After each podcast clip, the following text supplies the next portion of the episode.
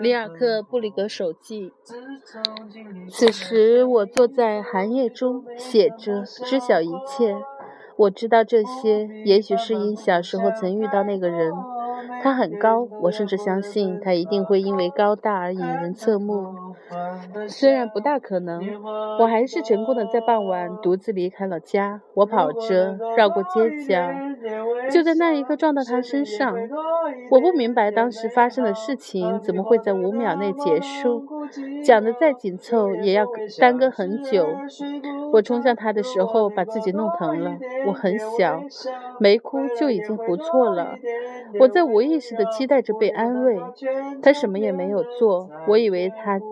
正不知所措。我猜他可能是没想到能解决此事的合适的玩笑。我已经放松下来，想帮帮他。要这么做，就得看着他的脸。我说过，他很高，他没有按照常理向我弯下腰，因此他所在的高度让我始料未及。面前依然只有他西装的气味和我感觉到的衣料的特殊硬度。突然就出现了他的脸，是怎样的？我不知道，也不想知道。那是一张敌人的脸，紧挨着这张脸，在那双可怕的眼睛的高度上，是他举起的拳头，就像是第二个脑袋。我还没有低下头，就已经跑开了。我从他左边绕过去，一直跑进下面一条空荡荡的可怕小巷，一条陌生城市的小巷，一个什么也不原谅的城市。现在我懂了当时体验到的东西，那是沉重、庞大、绝望的时间。在那种时间里，两个和解的人彼此亲吻，却只是给围立四周的谋杀者发出信号。他们喝下同一杯酒，在大庭广众之中骑上同一匹马，到处都在传说他俩同榻而卧。可这一切动人之外，他们彼此的憎恶却步步紧逼。只要一个人看到另一个人搏动的血管，就像看到癞蛤蟆一样拥挤病态的恶心。在那种时间里，一个人会因为弟弟得到更多的遗产而袭击他、囚禁他。虽然国王为受欺负的人收情，还给他自由和财富；虽然在后来的命运中，长兄无暇他顾，准许他亲近，并在信中悔过自己的不义，可是。尽管这一切，被释放的囚徒再也没有清醒过来。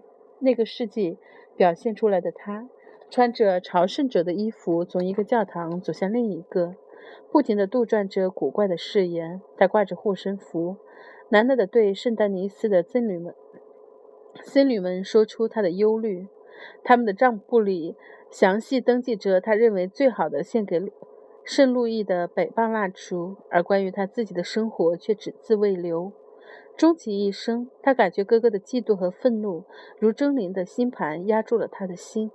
那位让所有人钦佩的福尔伯爵加斯东·福布斯，不是也公然杀死了他的表兄英国国王派驻在鲁尔德的上尉埃尔诺特吗？可是比起那残忍的意外，这明晃晃的谋杀又算得了什么？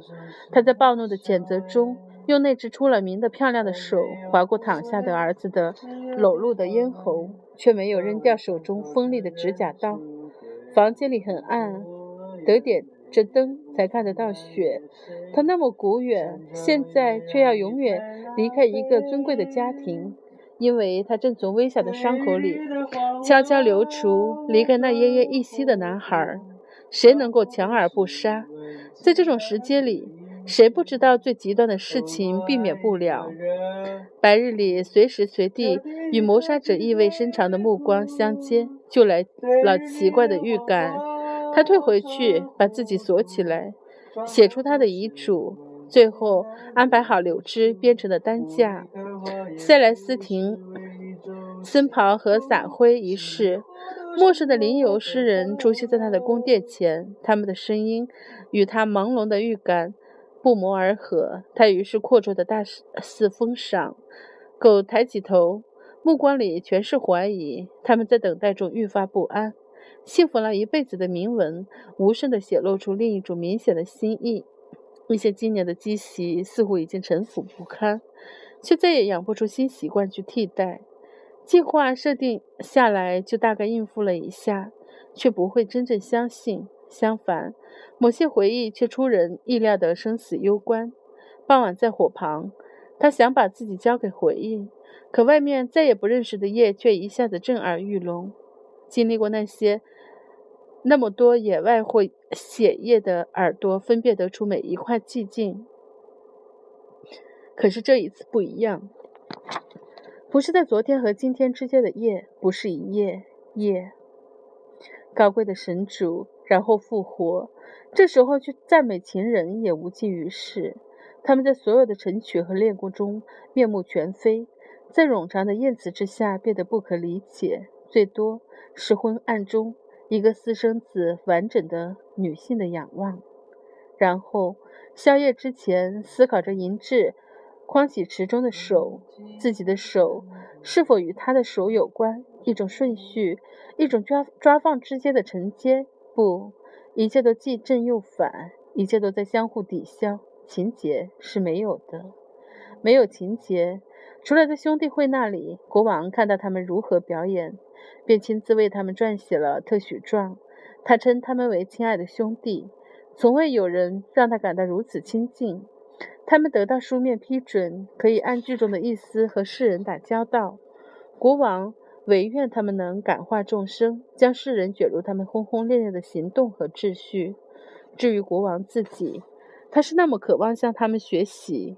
他不是和他们如出一辙的挂着符号，穿着有意义的衣服吗？看到他们，他就相信这一定学得会。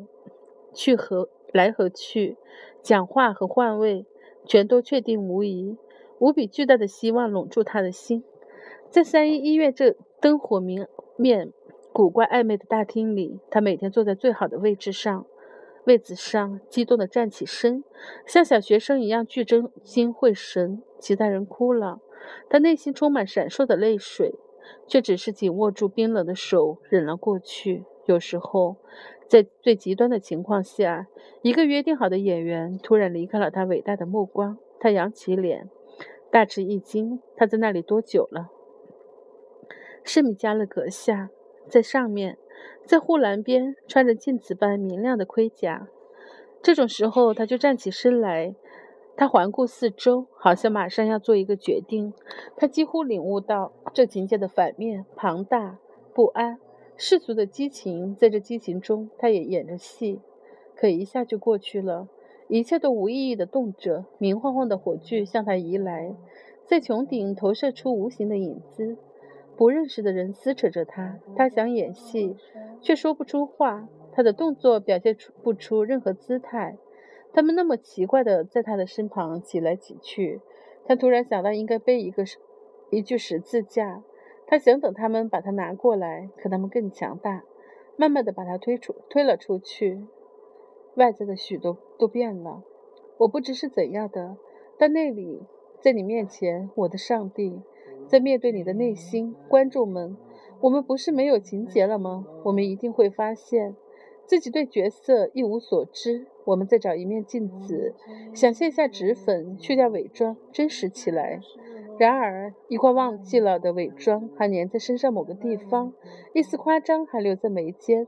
我们没有发觉嘴角是扭曲的，我们就这样四处游荡，是笑柄，是残伴，既非在者，亦非演员。演员。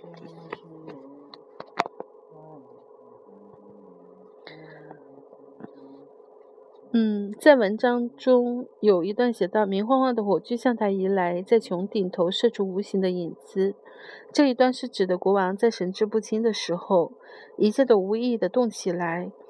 想起了一堆灾难，在一三九三年的一次婚宴上，国王和宫廷臣仆化妆为野人。年轻的奥尔良公爵很想知道这些人到底是谁，于是拿着火把走近他们。化妆服起了火，四人被活活烧死，国王则被救了下来。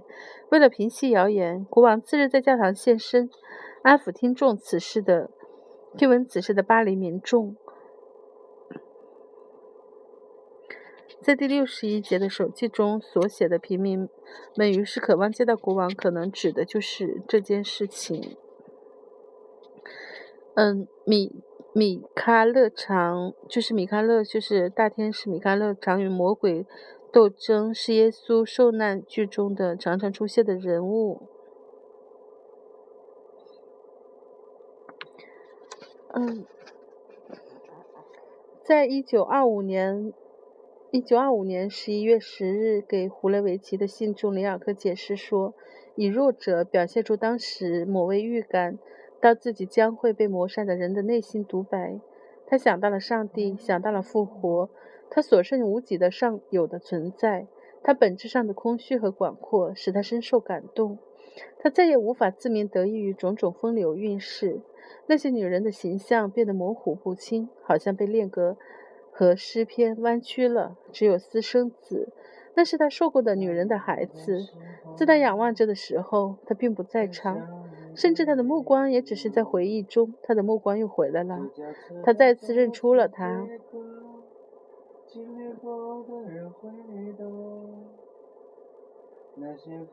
晨曲是十二到十四世纪出现的一种特殊题材的宫廷的恋歌，描写破晓时情人的分别，也为也译为破晓惜别歌。然后，恋歌是宫廷骑士文学的一种，主题为骑士对于一位通常。已婚的地位比他高的女性的敬仰和爱慕。福瓦伯爵在傍晚洗手时死去。在一九二五年十一月十日，里尔克给胡雷维奇的信中有解释。至于胡瓦福瓦伯爵加斯东福布斯，我希望您能花点时间查阅一下福瓦萨尔的编年史中关于他的段落。这里提到的场景是，公爵怀疑他的儿子策划了一场谋杀，他也许丝毫不知情的成为别人的工具，失手杀了他。这个孩子被锁进房间，绝望地扑倒在床上，脸朝着墙壁。公爵走进屋子的时候，满心都是怀疑和愤怒，认为男孩一动不动地背对着他是在挑衅。为了让他转过身来，公爵抓住他的脖子。却忘了放下手中的指甲刀，直到刀锋刺穿男孩的动脉，他才发现。然后，在一九三六年的十一月十日，里尔克给胡雷维奇的信中也解释，解释此处指的是，就是。那位让所有人敬佩的福瓦伯爵家之中福布斯，不是也公然杀死了他的表兄英国国王派驻在鲁尔德的上尉埃尔诺特吗？这是的国王让奥尔良公爵和他的敌人无畏的约翰和姐所做的努力，人们尽可能表演。出看得见的行为，就像亲吻，他同一杯酒、骑同一匹马同榻而卧。但这场和解的可怕正在于，这场亲密进一步加深了二者的仇恨。诸如此类的和解还有，比如因遗产纠纷而追杀的兄弟，受到兄长记恨的那个人不得安宁，就算另一个人已经认识到自己的错误，离他远去。即便如此，兄长的愤怒和嫉妒还在像星星一样的流了下来。终其一生都被追杀的人，他没有自己的生命。富尔伯爵加斯东三世杀死了他的表兄埃尔诺特，因为后者拒绝把鲁尔德的宫殿交给他。后来，加斯东又意外地杀死了自己的儿子。在就是刚才读的这第二六十二段手记中。嗯，里尔克将若干十四纪的历史事件拼接到了一起，参考一九一二年三月一日给莎乐美的信。我惊奇地注视着，注视着这永远让我不可思议的十四十四世纪，与我们的世纪截然相反。那时候，一切内在的就永远是内在的，内在到底，没有特殊的需求，也几乎没有希望为那些程度和状态找到外在的外在的等价物。这也正是当今。戏剧的造作、虚假和尴尬。在一九一二年三月五日，里尔克给那个人的信中这样写道：“外在过于丰满的世界，可能在那时候开始退回到内部。你会明白我在说什么。在十六世纪，内心体验向可见的外在转化已经登峰造极，无法再超越。爱和希望，复仇和恨，永远都能从外部找到直接闪亮的现实。这些事实代表他们，描述他们，又很快的违背了他们。一个人在爱。”他的爱就是情人。如果一个人积累了许多恨，愈演愈烈，这恨就会付诸行动，在谋杀的冲动里成为明确的悲剧的。